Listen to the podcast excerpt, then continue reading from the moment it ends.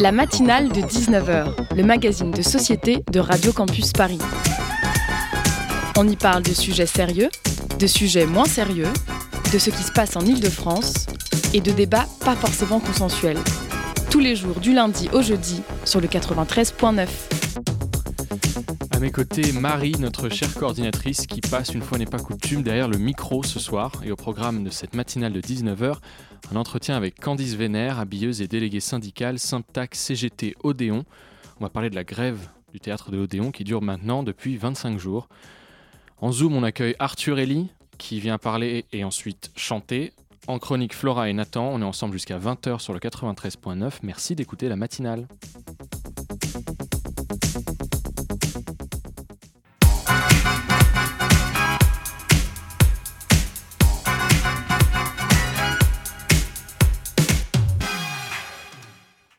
Aucun accord n'a été trouvé entre la direction et les salariés du théâtre de l'Odéon, aussi appelé théâtre de l'Europe.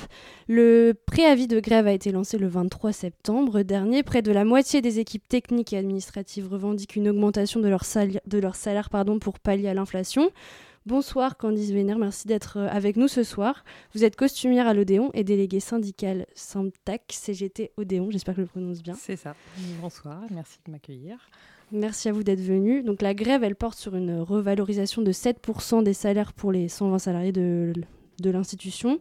Donc il y a eu 28 euh, spectacles qui ont, été, euh, qui ont été supprimés. Ça implique quoi concrètement?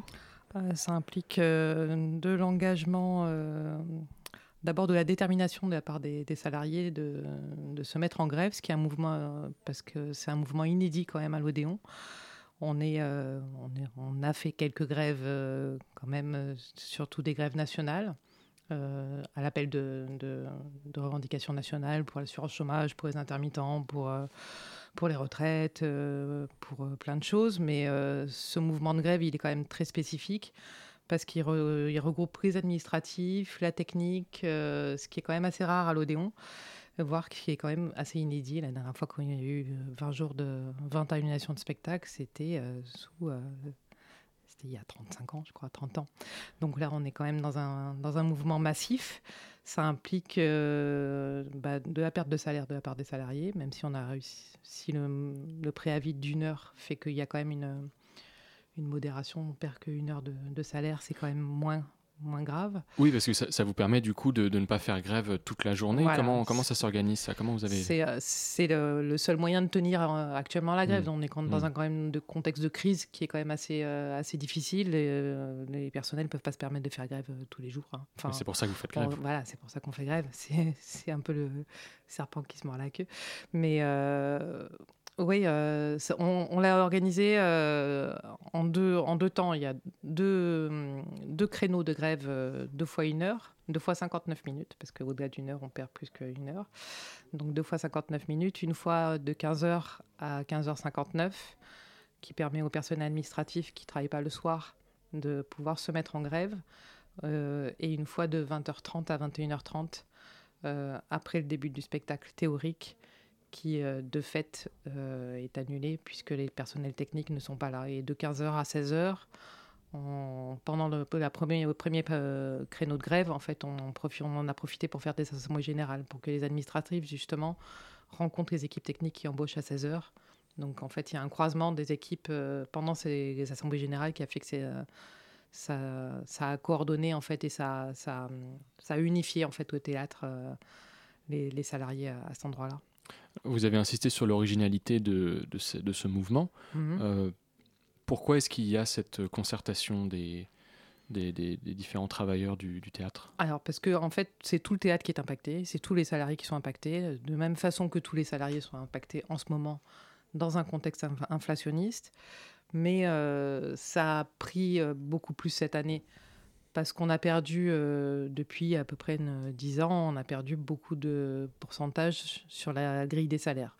Un peu comme toute la grille des salaires euh, du secteur du spectacle vivant euh, se sont dé dévalorisés. Il y a une dévalorisation des, métiers, il y a une dévalorisation de, de des compétences, de la reconnaissance des compétences, pas une dévalorisation des compétences, de la révalorisation. On veut être valorisé en fait pour les métiers qu'on fait, pour l'engagement le, pour l'engagement qu'on donne. Et, et, donc, comme la grille des salaires s'est dévalorisée depuis 10 ans, et en plus, on, là, on va se prendre une inflation quand même assez massive. Et l'année dernière, les négociations salariales ont vraiment abouti à très peu d'augmentation, 0,5%, 0,4%. Mmh. voilà, ça a été un espèce d'effet voilà, de goutte d'eau, quoi, qui a, qui a fait que ça. Donc justement, dans votre communiqué, on peut lire euh, en disant les salariés ont vu leur grille être euh, dévaluée de près de 10%. Et comment, face à l'inflation, la direction elle justifie, euh, elle justifie ça? Ah, Elle justifie pas. La, direction nous dit qu'elle fait avec ce qu'on lui donne, en fait. Elle fait avec les subventions qu'on lui donne et les subventions alloués au, théâtre public et à tout le service culturel de, du spectacle vivant sont pas des sont pas dans un mouvement de, hausse euh, monumentale. On n'a pas entendu parler de la culture pendant euh, très longtemps, au moins pendant cinq ans, pendant tout le mandat de Macron, pendant la campagne présidentielle, ça n'a pas été euh, beaucoup évoqué. Je ne sais pas si vous avez entendu parler de la culture, vous. C'était pas vraiment les thèmes de, cette campagne présidentielle. Hein, on est d'accord là-dessus. Peut-être à part le passe culture, mais qui a, qui, a, qui, a, des effets qu'on voilà que moi, je n'approuve pas forcément. Mais, euh, mais oui, euh, elle ne justifie pas, en fait. Euh, elle dit qu'elle fait avec ce qu'elle a. Et en fait, le cadrage budgétaire qu'on lui donne, ça, va être un peu technique. Hein. Je, rentre un peu dans la technique, mais pour réévaluer les salaires tous les ans dans, dans les théâtres, dans les, théâtres publics, Bercy, le ministère des Finances, donne un pourcentage de la masse salariale à puiser dans ses subventions, en fait. Donc, la direction va aller chercher dans ses subventions de quoi augmenter les salaires. Donc, euh, en fait, plus elle va chercher dans ses subventions, moins elle a de marge euh, artistique. Mais euh, en fait, on... le fait est qu'on ne veut pas que la masse salariale soit la variable d'ajustement de... Hmm. de... des politiques culturelles. En fait, c'est la direction, elle a un, pour, pour résumer ce que vous dites, elle a un, une, allocation, une, somme, et elle en fait un peu, elle, la distribue. elle redistribue dans les négociations. C'est en négociation entre les syndicats et la direction. On, se demande comment on va euh, pouvoir réévaluer les salaires à hauteur de, de, bah de, de chacun ses revendications. Quoi. J'ai aussi pu lire que vous en appeliez à la responsabilité du ministère de la Culture. Bah oui.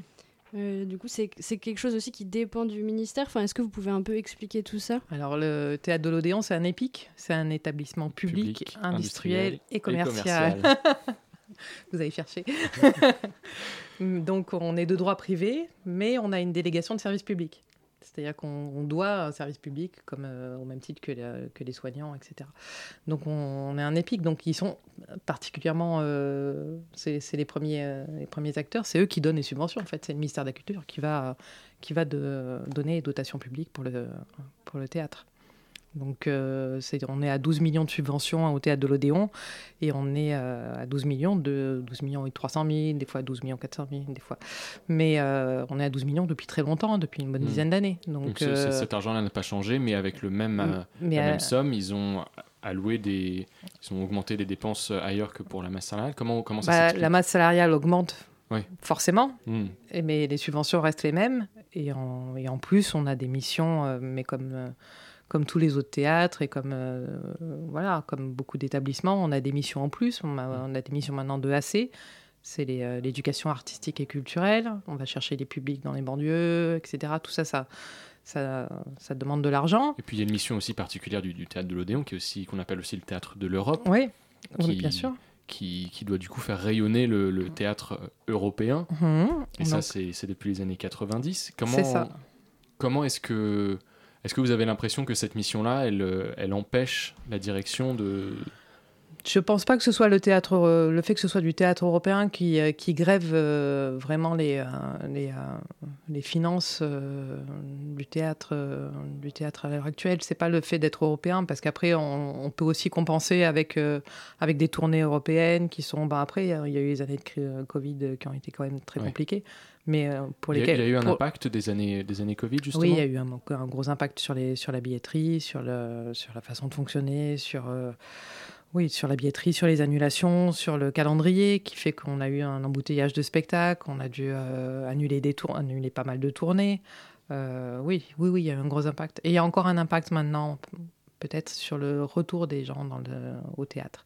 On a les gens retournent moins au théâtre. Et on a... Vous constatez une baisse euh, On constate quand même une baisse et on constate une baisse dans le, la façon de vendre les spectacles aussi, c'est euh, les, les, structures dans lesquelles on va. Euh, sont, sont, moins, enfin, sont plus frileuses pour accueillir trois jours de spectacle. Peut-être ils en prennent deux au lieu d'en prendre trois, et ils prennent deux représentations oui. au lieu de prendre cinq représentations, ils en prennent quatre parce que eux aussi ils ont peur de ne pas de pas remplir les jauges quoi. Donc euh, oui, si, oui, il y a eu un gros impact de la, de la crise de la crise sanitaire. On a été aidé par le ministère de la Culture, nous l'ont bien fait remarquer. ils ont bien dit, mais on vous a aidé. Oui, c'est certes, ils ont maintenu les salaires, ils ont maintenu les salaires des, euh, les, les, engagements de dépenses pour les artistes, euh, pour, les de, pour les droits de cession, etc. Donc, on a quand même été aidé, mais, mais oui, globalement, il y a un désengagement qui date de. Pas qui date pas de la crise sanitaire et qui date pas d'il y a cinq ans, qui date d'il y, y, a une bonne dizaine d'années Maintenant, on met plus beaucoup, met plus vraiment les moyens pour euh, oui. que le public euh, accède au, à des spectacles euh, de qualité, quoi. enfin de création artistique, pour développer la création artistique. En tout cas, on constate que c'est un peu la fin du, du quoi qu'il en coûte de, des années Covid. Quoi. On n'est plus dans cette idée de. Ah non, on n'est plus dans, non, on n'est plus dans le quoi qu'il en coûte. Non, non, non. Même parce, parce, que là, ça fait ça fait 25 jours que, que vous avez que vous faites grève. Ouais. Euh, comment comment se passent les, les négociations au jour le jour? Comment en fait, je crois qu'on aurait un peu envie de savoir comment ça se passe un peu sous les, dans, dans les coulisses. je vous dirai pas tout. évidemment, évidemment, mais au jour le jour, comment est-ce que vous avez une réunion? Est-ce que bien sûr, ouais. Euh, bah, les négociations, ce qu'on appelle les NAO, les négociations annuelles obligatoires, ont commencé euh, au mois de juin euh, avec l'ouverture du cadrage. C'est toujours un peu un événement. On nous dit combien on va pouvoir disposer. Et à partir de, moment, de ce moment-là, on commence les négociations. Donc au mois de juin, on nous a proposé 2,2% d'augmentation générale, euh, de cadrage, pardon, pas d'augmentation Donc là, on, générale on parle, de cadrage. Pour, pour, être bien clair, de, de, de la, la, somme allouée, la somme allouée par voilà. le ministère de la, L'autorisation de, de dépenses, ça s'appelle ça comme ça. C'est okay. une autorisation de dépenses, on, on autorise à, à dépenser.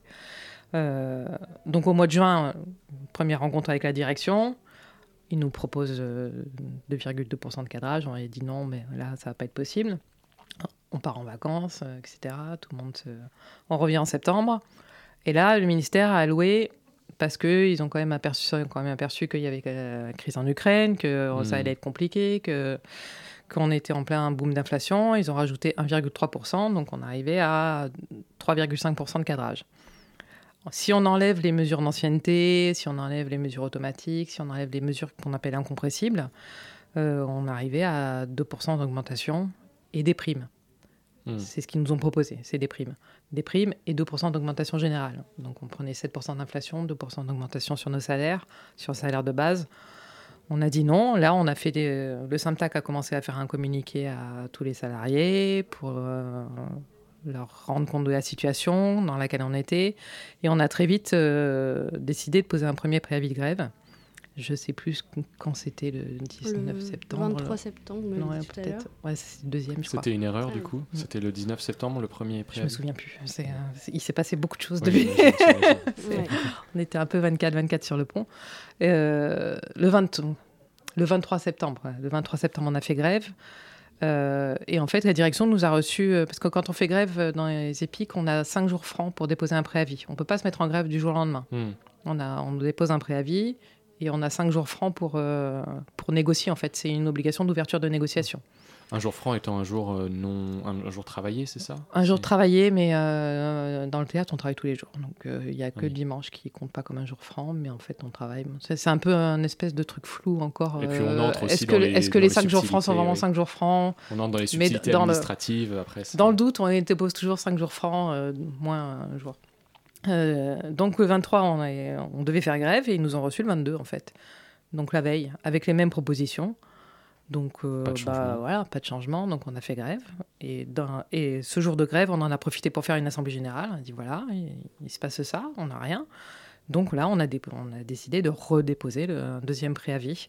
Et là, pour le début des représentations. Et entre-temps, on est reçu par la direction, mais euh, vu que l'autorisation de dépense est toujours la même, oui, il n'y a pas de changement. Ils ont beau essayer de changer des dates, de changer des montants de primes, de changer des, euh, des, euh, des, euh, pas des formulations, mais des, des, méthodologies pour distribuer.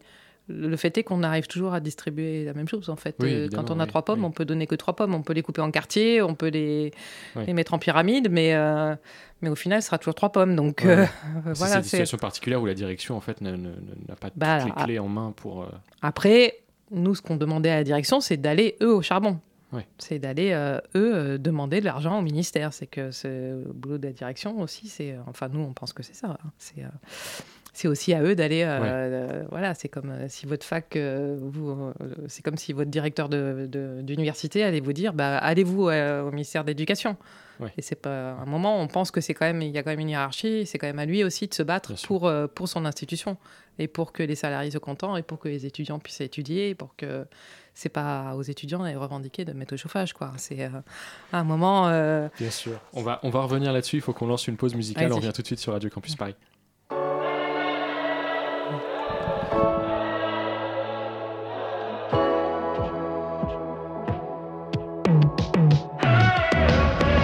Soleil se lève encore le cœur un peu trop lourd. Il n'aime pas que tu lui ressembles.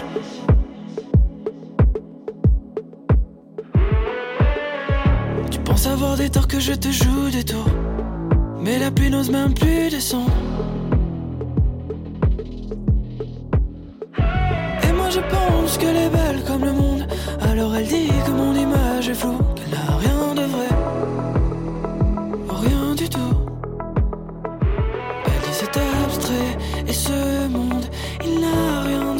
mais je l'aime et c'est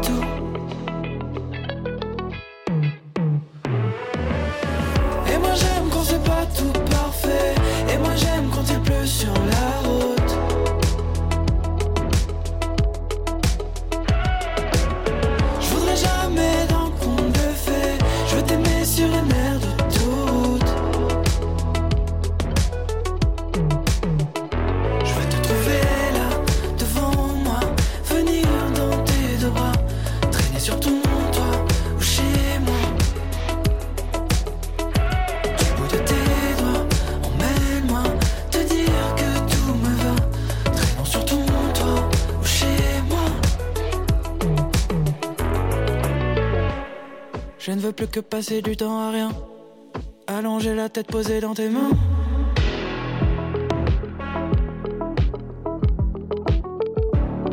Et c'est sûr, y aurait des choses à dire. Mais le ciel n'ose même plus rougir.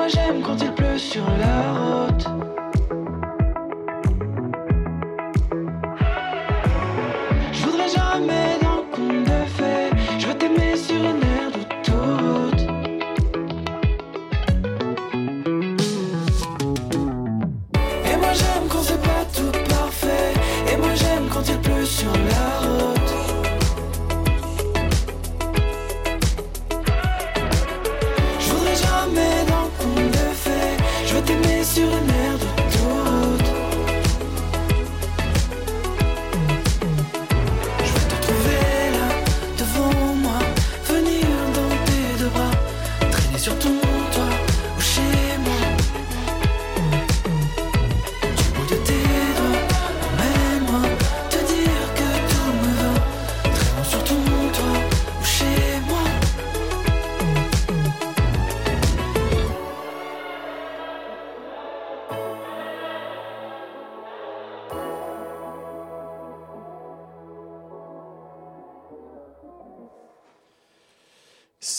Rayon de Maxence sur Radio Campus Paris. Il est 19h22 minutes.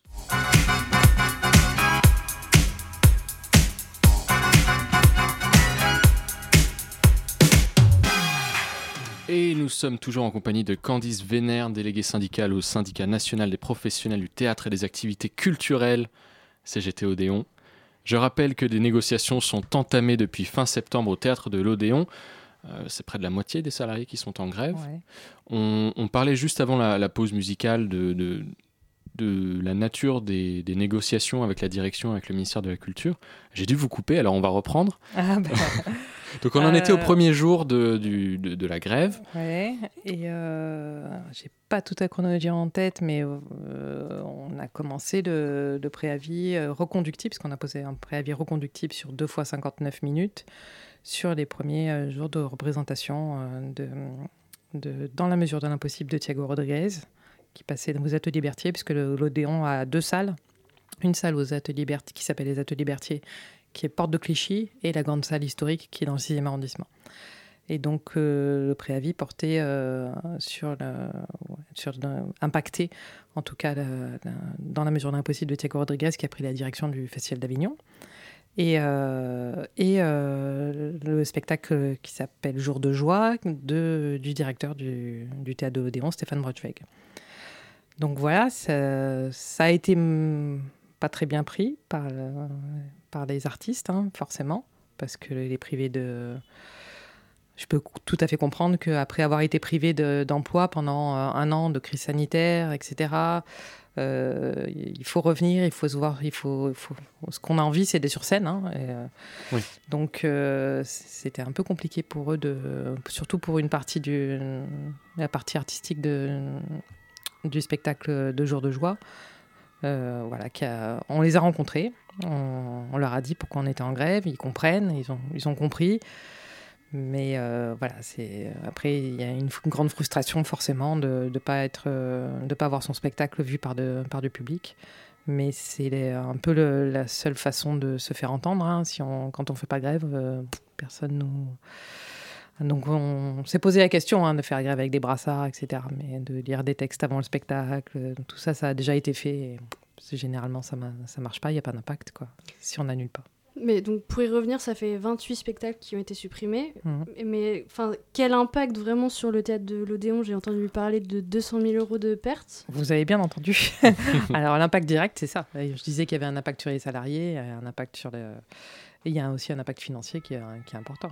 Oui, forcément, c'est 200 000 euros de pertes, euh, dont on espère qu'il n'y en aura pas plus, parce que c'est notre but, c'est pas de faire grève, hein, c'est pas une situation facile, mais, euh, mais c'est voilà, c'est un dommage collatéral. Quoi. Enfin, c'est euh, malheureusement.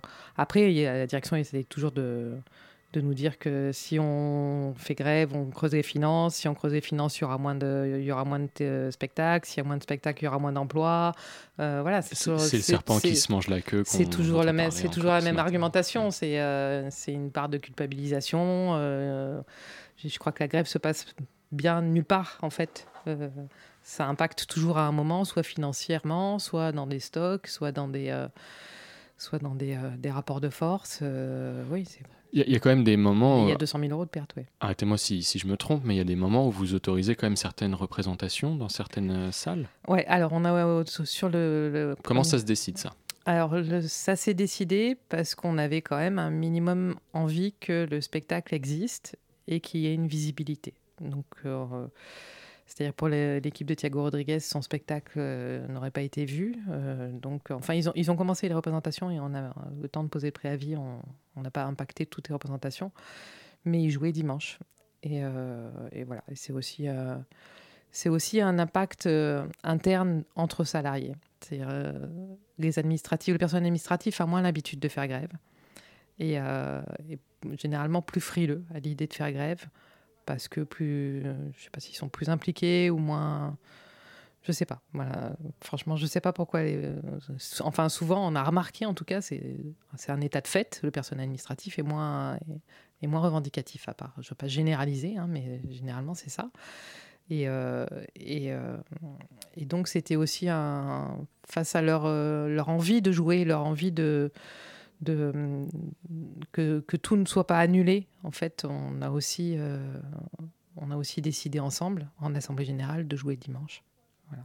Donc, euh, pour les artistes, pour la visibilité et aussi pour la cohésion des, des salariés, pour, euh, pour qu'ils se sentent écoutés aussi.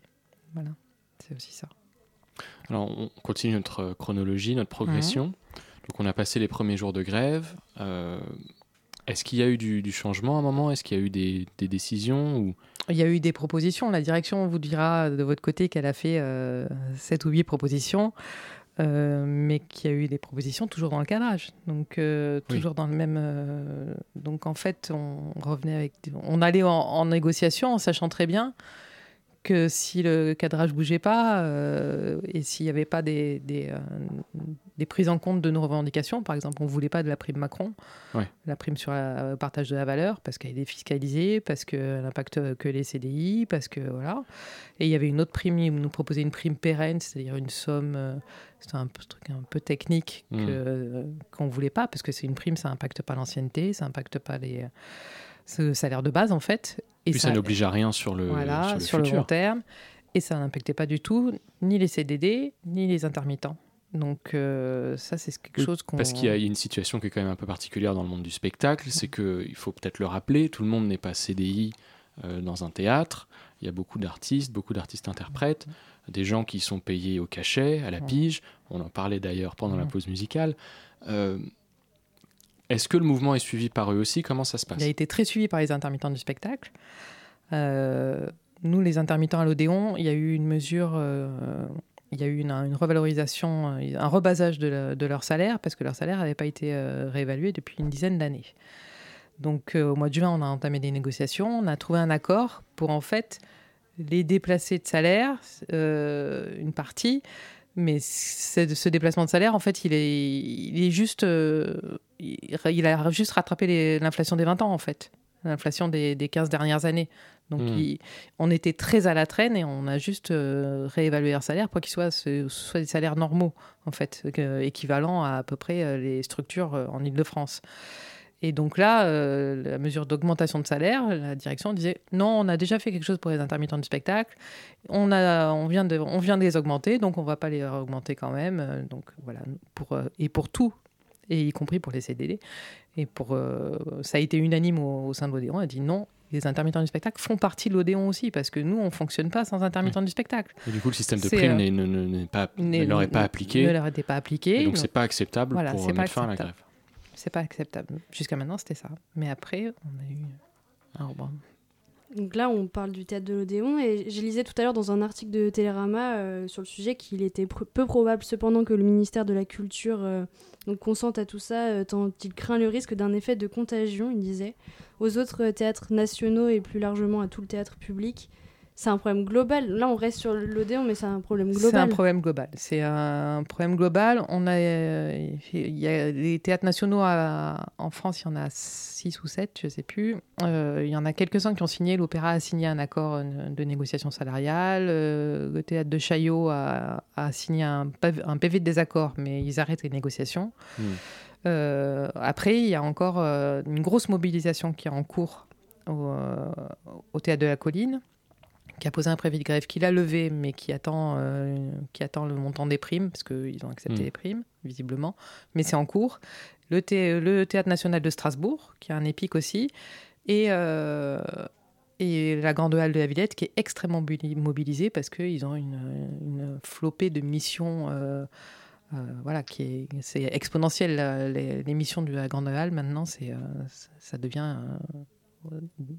il, fonctionne avec pléthore de, de, CDD et il demande des requalifications de CDD et des, des revalorisations de salaire. La Grande Halle est, très mobilisée, la Grande Halle, la Colline, le TNS, mmh, mmh.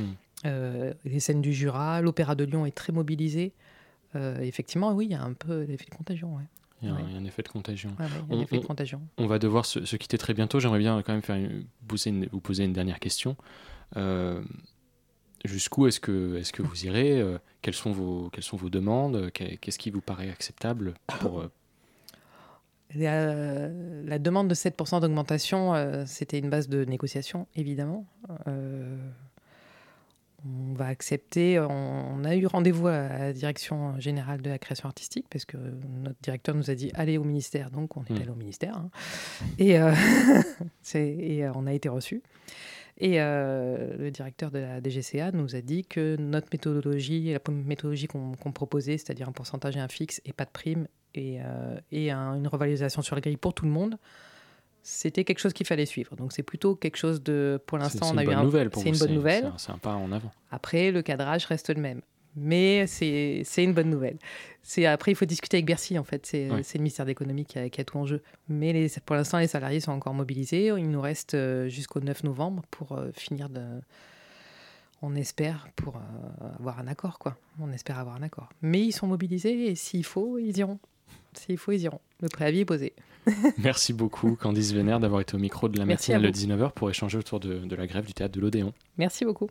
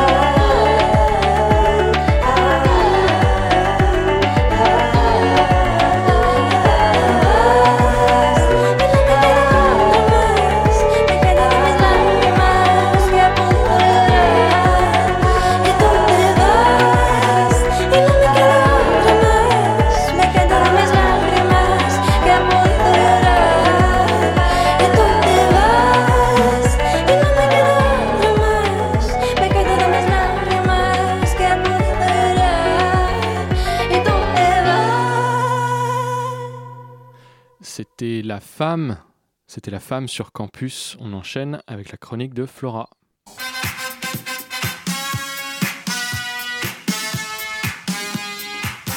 Salut Flora, ce soir tu nous parles de la Coupe du Monde du Qatar. Effectivement, cette Coupe du Monde commence le 20 novembre prochain dans le stade d'Alcor et les débats sur son visionnage inondent les médias et les réseaux sociaux. La population oscille entre passion pour le football et prise de conscience écologique et sociale sur ces conditions catastrophiques. Plusieurs acteurs et actrices de la société civile, personnalités publiques et politiques soulignent l'importance de boycotter cet événement pour souligner l'indignation générale, le sentiment du mondial de trop. Revenons quelques années en arrière, en 2010 précisément, lors de l'attribution du Mondial 2022 par la Fédération internationale de football. Alors que les États-Unis sont favoris, Nicolas Sarkozy, alors président, aurait, selon le dossier de France Football, promis le vote de Michel Platini, président de l'Union européenne des associations du football, en faveur du Qatar. En échange, la création de la chaîne de télévision Bein Sport, le rachat du PSG et la montée de l'actionnariat qatari au sein du groupe Lagardère. Un mois et demi plus tard, le pays était choisi, à la surprise générale. Ils sont connus, mais rappelons les problèmes majeurs engendrés par cette décision. D'abord, le droit au travail du pays organisateur a été modifié trop tard, en 2020, quand la plupart des infrastructures avaient déjà été construites. Amnesty International fait état d'un bilan alarmant des milliers de travailleurs migrants, ayant été exploités avec des vols de salaire et des conditions de travail risquées. Un bilan fatal également, selon The Guardian, éclairé par l'Organisation internationale du travail et plusieurs ONG, 6500 morts en 10 ans venus de l'Inde, du Pakistan, en passant par le Népal, le Bangladesh et le Sri Lanka. Ensuite, le désastre écologique lié notamment à la climatisation des stades, alors même que les Européens sont appelés à la sobriété énergétique. Le match test du 9 septembre fut un fiasco. La climatisation est tombée en panne et l'eau potable a manqué. Je peux également citer le transport des touristes avec 160 vols quotidiens, soit un avion toutes les 10 minutes.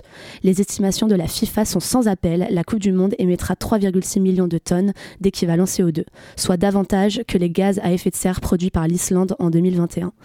Rappelons également que le pays très conservateur interdit les relations homosexuelles, passibles d'une peine pouvant aller jusqu'à 7 ans de prison.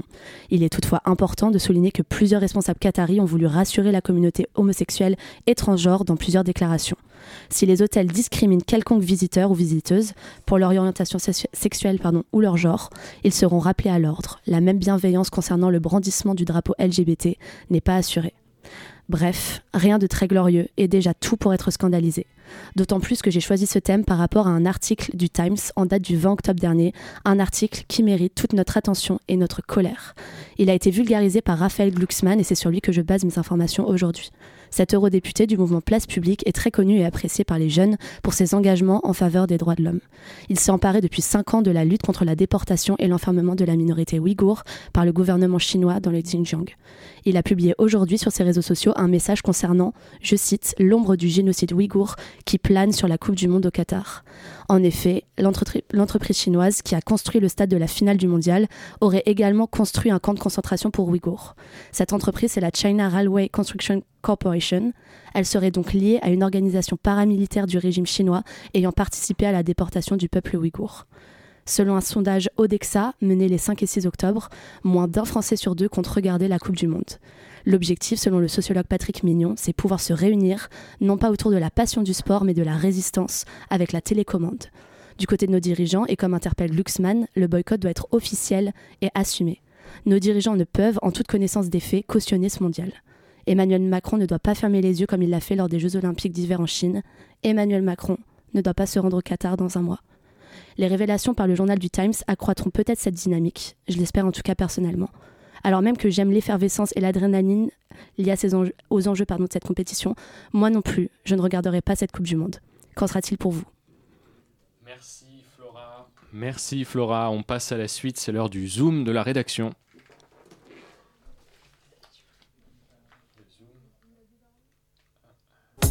Le Zoom, dans la matinale de 19h.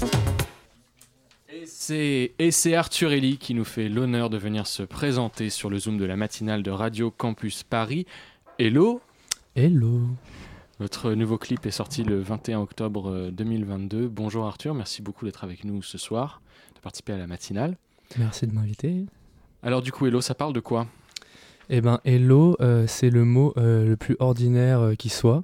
C'est même un peu nul, en fait, quand on, dit, on arrive dans une salle et qu'on dit hello, souvent c'est. Ou quand on dit hello sur son mail. Ou sur son mail, c'est un peu, c'est banal, c'est un peu nul. Et, et donc j'ai choisi justement ce mot complètement ordinaire parce que c'est de ça que j'essaye de parler dans la chanson, c'est de l'ordinaire et de comment en fait ça peut être beau aussi, la vie normale. Alors dans le clip, on, on vous voit au milieu des gens à faire des, signes de la main et être un, peu à, contre-courant presque. Dans, vous êtes dans une gare et il y, a, des gens qui passent, qui se dirigent vers la droite et hmm. il faut regarder la caméra de loin. Euh, qu'est-ce que vous avez essayé de signifier par le clip et comment vous l'avez réalisé? Euh, le clip, euh, il s'est fait de manière assez spontanée. En fait, cet été, je suis parti deux semaines, j'ai fait une, tournée pirate. C'est-à-dire que je donnais rendez-vous aux gens qui me suivent sur les réseaux. Et pendant 14 jours, enfin 15 jours, j'ai fait 15 concerts, un dans chaque ville. On est parti de Marseille aller jusqu'à Lille. Quoi. On a fait vraiment un gros tour de France.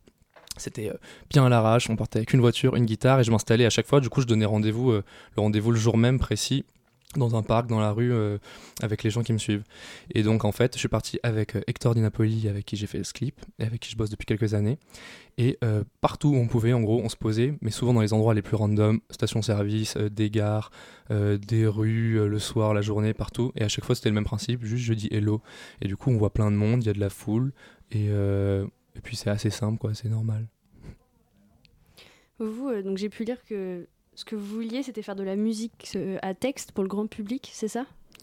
Euh, Alors ça, je je sais pas quand je dis ça, mais ouais, enfin c'est ce que j'aime faire. Hein. Euh, le texte m'intéresse, enfin ça m'intéresse beaucoup dans les chansons.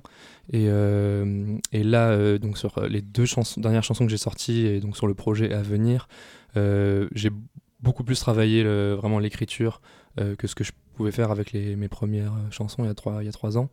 Et, euh, et grand public, euh, bah, en fait, ouais, le, quand tu fais de la musique, quand tu fais de l'art, t'as envie de parler à tout le monde, quoi, c'est le but. Hein.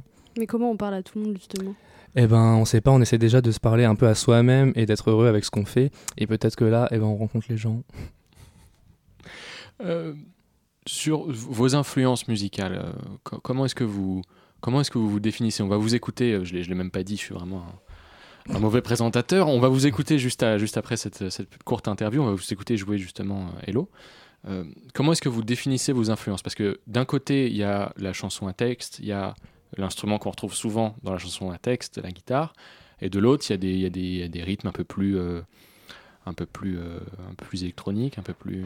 Ouais, euh, alors moi maintenant je sais plus quoi dire. Je pense que je dis de la pop. Hein. Franchement, c'est plus simple. On va on va pas s'embêter. Hein. C'est C'est devenu ça la pop en fait, c'est ça. Euh, la pop, c'est euh, c'est des chansons qui sont assez compréhensibles. Moi, toutes mes chansons globalement, c'est à chaque fois il y a un couplet, un refrain, une sorte de forme qu'on peut retrouver dans toutes les chansons pop.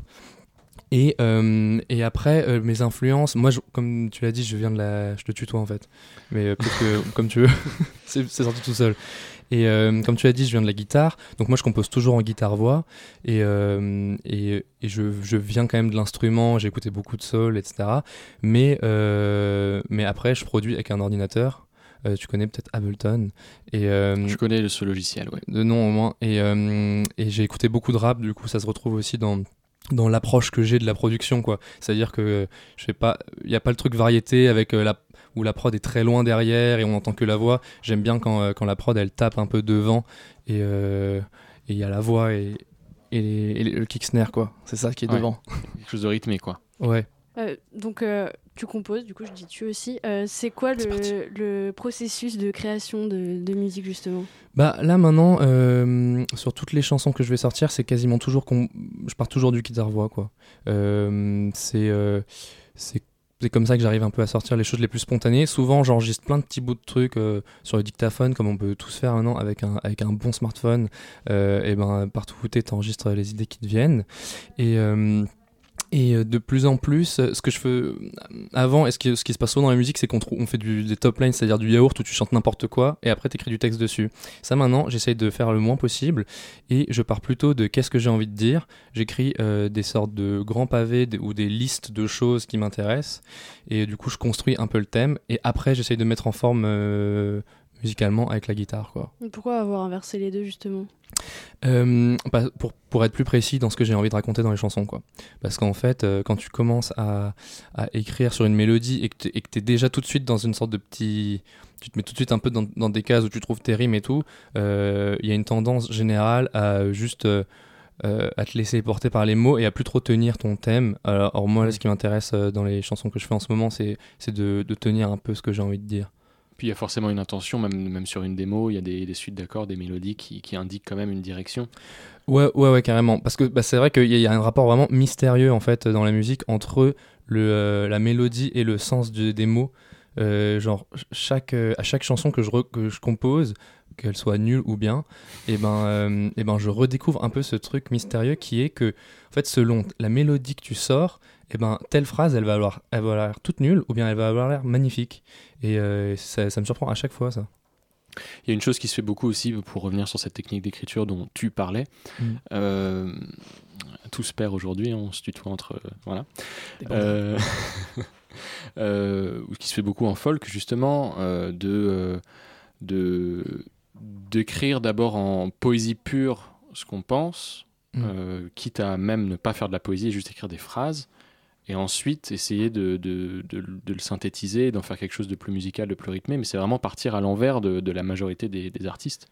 Ouais, euh, c'est toujours vraiment, cette, je pense, le, le, fond de la question, c'est euh, à quel point tu vas pouvoir tenir ton thème quoi. C'est vraiment euh, c'est ça. Après il y en a peut-être qui, y en a qui arrivent en vrai à tenir des thèmes et qui écrivent avec la top line j'en ai croisé en studio et, et c'est cool aussi tu vois chacun son, son truc. Mais globalement le, principe de, sortir du texte comme une matière brute pas, pas encore mis en musique. Ça te permet d'être plus précis dans ce que tu as envie de raconter. J'aime beaucoup les listes. Je, bosse beaucoup avec des listes maintenant, c'est-à-dire, euh, je trouve euh, une phrase qui termine toujours par un même mot, par exemple, et j'en ai une, par exemple, qui n'est pas encore sortie, qui s'appelle Journée de plus. Et en fait, à chaque fois, je, je, dis une journée de plus et je vais écrire une liste de genre 50 situations hmm. Qui vont exprimer qu'est-ce qui se passe dans cette journée qui s'accumule, qui, qui, vient de se succéder à une autre. Et, euh, j'aime bien du coup après avoir cette grosse, euh, grosse liste de 50 phrases et puis à partir de ça, je construis la chanson et là après tu réfléchis au rime, tu modifies en fonction. Mais euh, ça, y a une vie quoi, il y, a une vie dans le texte avant de, que ça soit dans la musique quoi. Qu'est-ce qui t'a motivé à faire cette tournée euh, autour de la France un peu à l'arrache, comme tu disais? Eh ben en fait, j'ai fait le prototype de cette tournée, c'était l'été d'avant déjà. Et euh, ce qui m'a motivé, je vais te le dire franchement, c'est qu'il y avait plus de concerts, plus personne euh, nous invitait nulle part, les, jeunes artistes, parce que parce que c'était juste après le Covid, et que je recevais plein de messages des gens quand même qui me suivaient, qui me disaient bon, on se voit quand? Et, et, alors on a fait simple avec Benjamin, avec mon manager de toujours. On a, on a pris une Twingo, on est parti et on a donné rendez-vous aux gens. Euh, et, ça, en fait, ça s'était trop bien passé. On savait pas du tout à quoi s'attendre. Quoi. Je m'étais dit, ça se trouve, on va débarquer dans les villes. Il y avait un itinéraire ou c'était. L'itinéraire, enfin, j'ai posé, je crois, une semaine avant, j'ai posé la question aux gens sur Insta, vous voulez que je vienne où? Et l'itinéraire, on l'a fait genre deux jours avant de partir, on avait un itinéraire. Quoi. Hmm. Et après, chaque jour, c'est trouver le lieu précis parce qu'en fait euh, dans les villes euh, tu peux pas, tu peux pas le prévoir à l'avance faut quand même aller regarder un peu d'abord euh, comment ça se passe sur une telle place ou quoi. C'est dans un parc et puis on se fait virer par les vigiles alors on va un peu à côté voilà tu connais. et, et mais du coup c'est vraiment c'était c'était né de ça. En fait au départ c'était évidemment né du confinement enfin de, de, la crise du Covid. Et, et c'était d'essayer de passer un peu à côté pour pour en faire des choses plus simples, plus spontanées et, euh, et, juste se poser, en fait, faire de la guitare devant les gens, jouer mes chansons. C'est, c'est ça que je fais en fait au départ. Ben, on va te laisser faire justement, euh, mais juste avant, juste avant, quand même une dernière petite question. Voilà, bah, vas-y, je t'en prie Marie, mais on va quand même te demander tes prochaines dates. C'est, c'est quand même une bah, chose. Euh, c'était à peu près ma question. Et ben, question vaste, c'est quoi l'avenir? Tu te projettes comment? L'avenir, eh ben l'avenir. Alors déjà mon, mon petit avenir, euh, c'est qu'il y a une date le 15 novembre euh, au Pan Piper, un festival qui s'appelle... Euh, j'ai oublié le nom, mais c'est Open Piper le 15 novembre. Et on met ça de côté après, pendant 30 secondes. Ouais, il y a la Marbrerie en janvier et surtout une tournée qui va être un peu partout en France, qui est en train de s'organiser à partir du mois de février, mais j'ai pas encore les dates, elles vont être annoncées bientôt, quoi. Voilà. Ça marche, bah, Arthur, on va, on va te laisser, on va te laisser jouer tout de suite. Eh ben merci. Et donc, bah, en attendant, peut-être qu'on peut discuter le temps que la musique soit, On, a, un ingé son qui rentre dans la salle, qui distribue de l'eau. Ah, il a tout compris. Voilà. Il est fort. Merci, Jonathan.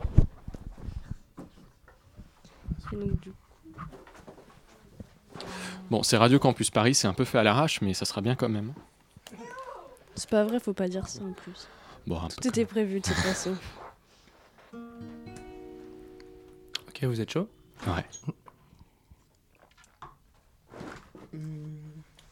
Je prends mon médiator dans ma poche. Il prend son médiator dans sa poche. Il prend son médiator dans sa poche. C'est bon. Hello, voici l'homme qui ne résout rien. Hello. Hello, voici l'homme qui ne résout rien.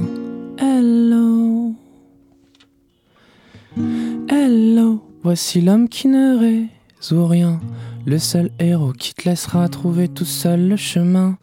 Hello, voici l'homme qui ne pense à rien, qui regarde l'immeuble d'en face et puis qui te prend la main. Hello, il te dit de faire simple. Si t'es à cran, c'est peut-être juste que t'as faim. Hello, voici l'homme qui ne dit pas ce qu'il pense, car il ne sait pas dire et penser en même temps. Mais qu'est-ce qu'il fait dans la vie ordinaire, ordinaire, quand il est seul chez lui, ordinaire, ordinaire. Et quand tu pleures, qu'est-ce qu'il te dit? Ordinaire, ordinaire. Et les chansons qu'il écrit, ordinaire. Hello, voici l'homme qui n'a pas de style, qui met juste des jeans, qui ne prend pas de risques. Hello, à l'homme qui rêve de tout, qui invoque les dieux, qui navigue en privé. Hello, à l'homme qui vit la nuit, car il vole tous vos rêves, puis le matin il s'enfuit. Hello, à l'homme qui n'a plus peur, car il n'attend plus rien, et donc tout est plus simple.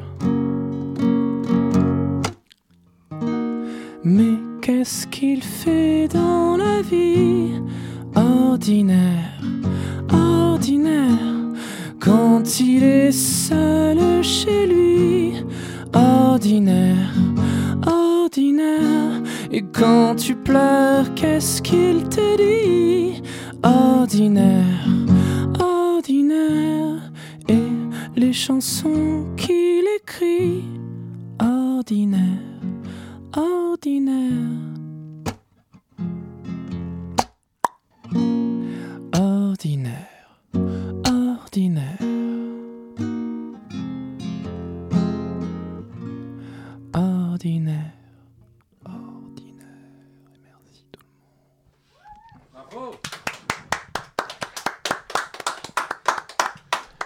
Arthur Ellie sur le, sur le micro de la matinale de 19h.